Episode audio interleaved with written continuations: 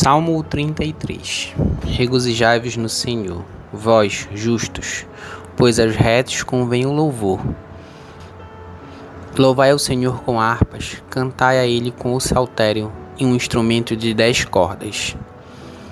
Cantai-lhe um cântico novo, tocai bem e com júbilo, porque a palavra do Senhor é reta e todas as suas obras são fiéis. Ele ama a justiça e o juízo a terra está cheia da bondade do Senhor.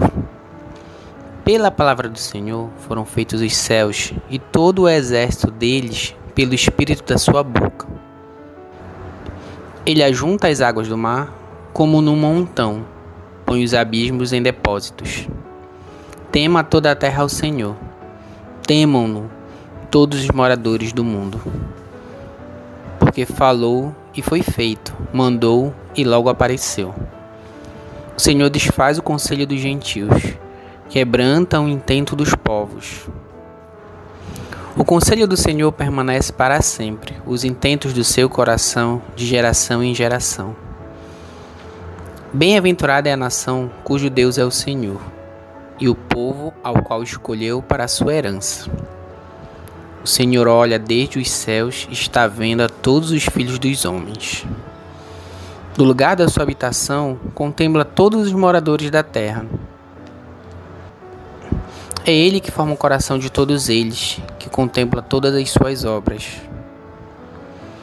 Não há rei que se salve com a grandeza de um exército, nem o homem valente se livra pela muita força.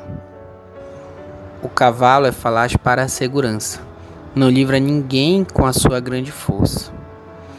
Eis que os olhos do Senhor estão sobre os que o temem, sobre os que esperam na sua misericórdia,